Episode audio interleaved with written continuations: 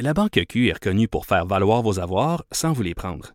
Mais quand vous pensez à votre premier compte bancaire, tu sais, dans le temps à l'école, vous faisiez vos dépôts avec vos scènes dans la petite enveloppe. Hmm, C'était bien beau. Mais avec le temps, ce vieux compte-là vous a coûté des milliers de dollars en frais, puis vous ne faites pas une scène d'intérêt. Avec la Banque Q, vous obtenez des intérêts élevés et aucun frais sur vos services bancaires courants. Autrement dit, ça fait pas mal plus de scènes dans votre enveloppe, ça. Banque Q. Faites valoir vos avoirs.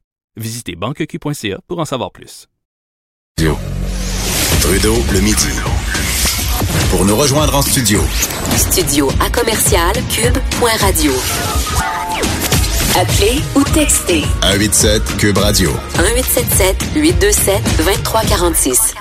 Oui, c'est le temps des fêtes qui va commencer pour bien des gens, même dès ce midi, avec des dîners de travail, les parties avec les amis, les parties de famille. Et on se ramasse souvent avec la gueule de bois. Et il y a le pharmacien Jean-Yves Dionne qui a eu la gentillesse de nous faire un guide de survie pour le temps des fêtes. On va aller le rejoindre au bout du fil. Bon midi, Jean-Yves.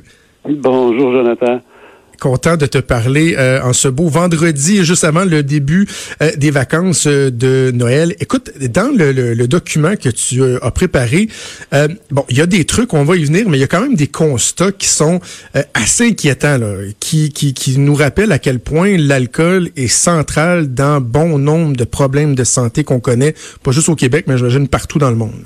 Ben oui, tu fais référence à une étude qui s'appelle l'étude des 195 pays. Euh, ils ont regardé de 1990 à 2016 la consommation et le lien entre la consommation d'alcool et le, euh, les risques de maladie et ou de décès. Ils sont aperçus, puis tiens-toi bien, là, 2,2% des morts féminines avancent en, moyenne et 6,8% des hommes meurent à cause d'alcool.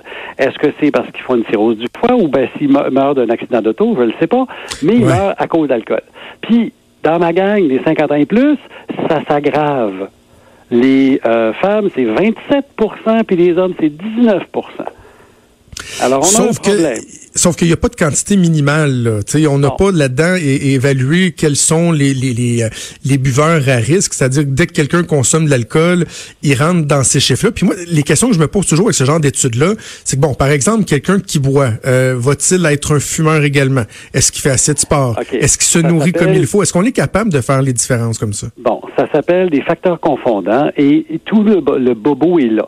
Alors, ces études-là, il faut les prendre avec un pas de recul parce que souvent, même si avec les méthodes statistiques, on est capable de diminuer l'effet des confondants, euh, c'est jamais 100 De la même façon, juste en décembre, le 12 décembre, il y a une étude qui dit exactement le contraire. Enfin, pas tout à fait vrai. Mhm. Ça dit, c'est l'étude publiée dans le journal Addiction en le 12 décembre, ça nous dit là que les buveurs moyens ont moins d'hospitalisation que ceux qui boivent pas ou ceux qui boivent beaucoup, beaucoup étant défini comme trois consommations et plus par jour.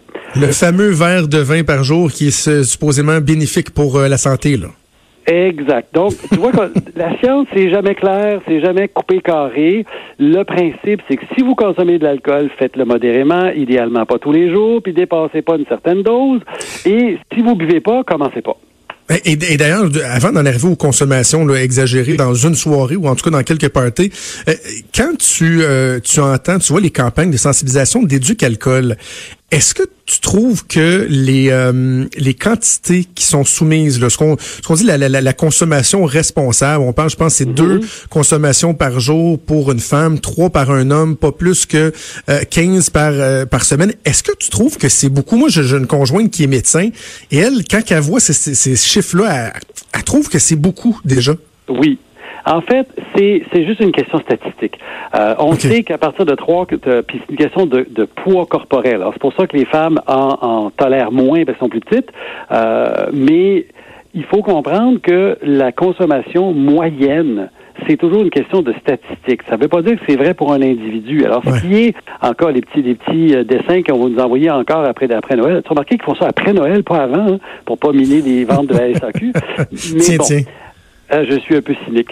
Mais l'idée, c'est qu'il y a une question de moyenne. Alors, si euh, dans la statistique, les études qu'on a faites, le consommateur de deux consommations par jour masculin a un profil, on revient au facteur confondant, c'est quelqu'un qui euh, fait de l'activité physique, c'est quelqu'un qui ci, qui ça, et qui prend l'alcool comme façon de gérer le stress parce que c'est plaisant, ben lui, il a un profil de santé plus intéressant que, hmm. je vais faire une caricature, Joe Blow qui en prend quatre par jour, qui fume, puis qui reste assis sur son derrière. Ouais.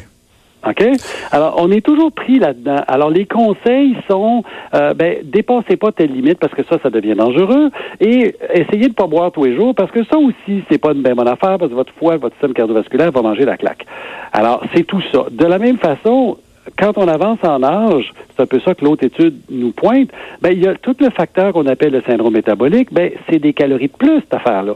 Alors, la petite bière avant de manger, puis le verre de vin en mangeant, ben, c'est une coupe de kilos de plus. Puis les kilos de plus, c'est des facteurs de risque de maladie. Tout est dans tout, comme on dit. Exactement. OK, la arrivons donc- est bonne partout, mais en modération. Voilà. Ben bon, dans le temps des fêtes, des fois, on fait certains excès.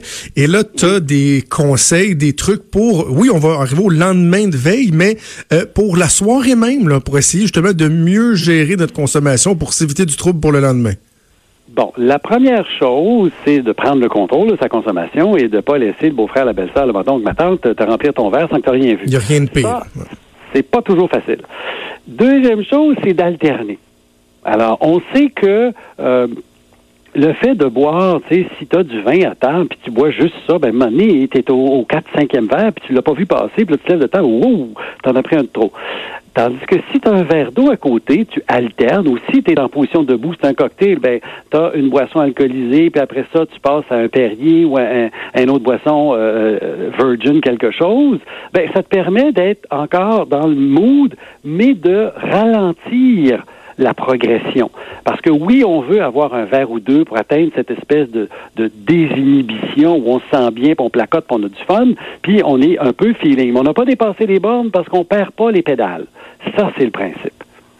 Et en même temps, on continue à s'hydrater. Ben oui, parce que un des problèmes de la gueule de bois du lendemain, c'est la déshydratation. Parce que ton alcool va faire deux choses. Elle va aller chercher l'eau, puis elle va se métaboliser. C'est-à-dire que l'alcool comme tel, ça fait ce qu'on sait que ça fait. Ça te rend paf, etc. Mais c'est pas ça qui te rend malade. C'est que ton foie la transforme, puis avant qu'elle soit éliminée, il y a un composé qu'on appelle l'acétaldéhyde, ceux qui veulent savoir, puis c'est lui qui te rend malade. Et lui te donne mal à la tête, déshydrate tes cellules, te donne la nausée, ton foie veut crier euh, au malheur.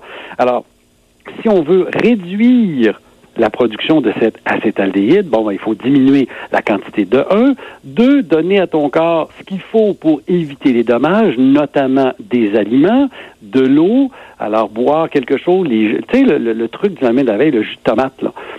C'est pas fou parce que ça t'apporte, Ah un, oui? des nutriments, deux, du sucre, puis c'est un peu acide, ce qui fait que ça augmente l'élimination de ton alcool. Fait que le Gatorade aussi, c'est pas fou, là. Comme un lendemain de gastro, par exemple, pour essayer de se réhydrater. Mettons que c'est une boisson que j'aime pas parce que trop riche en sucre, mais en soi, c'est une, pas une mauvaise idée. Tu peux faire la même affaire avec un jus de fruits, c'est déjà moins pire, mais c'est le même principe. Du sucre, du sel, de l'eau. Euh, tu sais, si tu vas sur Internet, là, les, les, les cures miracles pour la gueule de bois, ils te vendent une pilule fuzzy qui va dans l'eau, puis tu regardes la recette de- du médicament qui est génial pour le hangover kill, euh, c'est de l'aspirine effervescente. Alors, si tu veux faire la même affaire, ben, prends la petite vache dans l'eau avec euh, deux aspirines, puis euh, ça va faire la même job. Est-ce que je rêve, vous, c'est les mesures préventives euh, euh, peuvent aider, c'est-à-dire que les Tylenol, les Advil, ok, ça peut aider lorsqu'on se lève avec la gueule de bois, mais de caler deux grands verres d'eau puis d'en prendre avant de se coucher, il me semble que ça, ça aide un peu aussi. Mettons que C'est c'est un pas mythe ou- complètement fou. Euh, par contre, Mais pas complètement souhaitable. un médicament si t'es pas sûr d'avoir la gueule de bois le lendemain? Ouais. C'est ça l'idée. C'est un peu comme les annonces de tel médicament pour l'estomac, puis ils te montrent que tu peux manger n'importe quoi avec ça. Oui, tu vas payer le pour. Pareil. Ah ouais, c'est ça. OK, parlons un peu des, euh, des, des mythes. Euh, par exemple, euh, danser et transpirer. Il y a du monde qui dit, si jamais j'ai trop bu, je vais danser, je vais transpirer, puis je vais rester correct, puis même à la limite, je vais pouvoir prendre mon char parce que j'ai tellement dansé que finalement, j'ai évacué tout mon alcool. Ben, c'est presque vrai. Au sens où il est vrai que si tu fais une activité aérobique comme danser, la, quantité d'alcool éliminée par les poumons va être plus importante, puis il y en a une certaine partie qui passe par la transpiration. La question, est-ce que c'est suffisant? Si tu danses deux danses, tu vas chercher un drink, tu danses deux, ça marchera pas, là. Si euh, le délai entre le dernier verre et la sortie il prend parce qu'on on- faire un, calcul rapide, on dit 10 millilitres d'alcool à l'heure en moyenne. Euh, un drink, c'est à peu près 15 euh, milligrammes ou millilitres d'alcool, peu importe, c'est pas tout fait pareil, mais bon.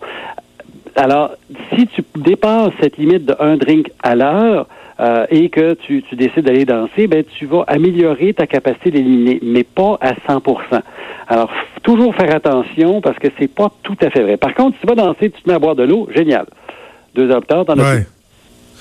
OK. euh, la nourriture, est-ce que ça aide à prévenir la gueule de bois? Ça aide à, à- à moins à être sous? Est-ce que est-ce qu'il y a un rôle qui est joué par la nourriture?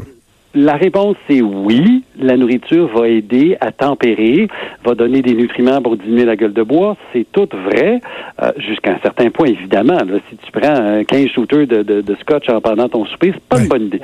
Euh, mais oui, c'est vrai. Quand on prend de l'alcool à jeun, elle est absorbée plus vite, on est feeling plus vite. Mais est-ce que j'en absorbe plus? La réponse, c'est non. J'en absorbe autant, juste plus vite. OK? Donc, pr- prendre de l'alcool en mangeant ralentit le processus, mais je vais finir par absorber tout l'alcool pareil. Alors, OK, il donc c'est pas un truc pour moins de chaud. là. Et en, en, en, termi- en terminant, Jean-Yves, mettons les gens en garde sur euh, le mélange et, et, euh, à trois, trois niveaux. Les boissons énergisantes, le cannabis, les médicaments. Euh, c'est pas une bonne idée de mélanger ça avec Ben, l'alcool. c'est ça. Le, le- vite, vite, l'alcool ou les boissons énergisantes avec, euh, euh, avec, euh, avec caféine, c'est une mauvaise idée au sens où tu vas être aussi sous que si tu n'avais pas pris la boisson énergisante, mais tu t'en rends moins compte. Fait que tu as plus l'impression d'être en contrôle, mais tu ne l'es pas. Le cannabis va augmenter la toxicité de l'alcool et réciproquement. Ça fait que tu vas être plus malade avec la même quantité. Et puis, le troisième, c'était les médicaments. Les médicaments, ben ça, c'est la pire, la pire folie. Si vous prenez un médicament sur lequel c'est marqué ne pas prendre avec alcool, ne prenez pas avec alcool, pointe à la ligne, parce que ça peut augmenter la toxicité du médicament, augmenter l'effet de l'alcool sans que vous ayez vu. Euh, Par exemple, tous les médicaments tranquillisants qu'on appelle des benzodiazépines, qu'on prend pour l'anxiété. Tu mélanges ça avec l'alcool, tu as perdu les pédales, tu t'en es même pas rendu compte. Est-ce que quelqu'un qui prend des médicaments là, à ne pas mélanger avec l'alcool puis qui veut euh, il dit ouais j'aimerais ça fêter dans le temps des fêtes est-ce que il est mieux par exemple d'arrêter ces médicaments pendant une journée puis d'être capable de prendre un verre fêter un peu ou vraiment vraiment on est aussi bien de de prendre sur soi de se contrôler puis de pas prendre d'alcool parce que peu importe le médicament d'arrêter de le prendre j'imagine c'est pas souhaitable non plus là. Ben, ça dépend du médicament. Il y a des médicaments, tu veux pas les arrêter parce que ça va être dangereux. D'autres, c'est beaucoup plus symptomatique, c'est pas très grave. Donc, la plupart des. Tranquillisants, en soi, sauf exception dans les cas psychiatriques, puis on touchera pas à ça, là. Mais oui, on peut les réduire euh, et, et se donner une chance. Mais euh, je pense aux médicaments cardiovasculaires, médicaments pour la pression, là. Ouh! Il y a une personne Ah qui s'appelle ouais. un pharmacien à qui on peut parler qui est bien accessible pour répondre à toutes ces questions-là. Ben, Jean-Yves, merci pour le guide de, survie pour euh, les fêtes. Je te souhaite un, un merveilleux temps des fêtes. Un petit peu, un petit peu d'abus, un petit peu d'écart, mais toujours garder la modération en tête. C'est ça, et la, modérer la modération. Merci beaucoup, puis euh, joyeuses fêtes à toi aussi. Merci beaucoup, Jean-Yves Dionne, pharmacien, qui nous parlait de son guide de, de survie pour les fêtes. Bougez pas, on vient dans quelques minutes. Jonathan Trudeau. Trudeau, le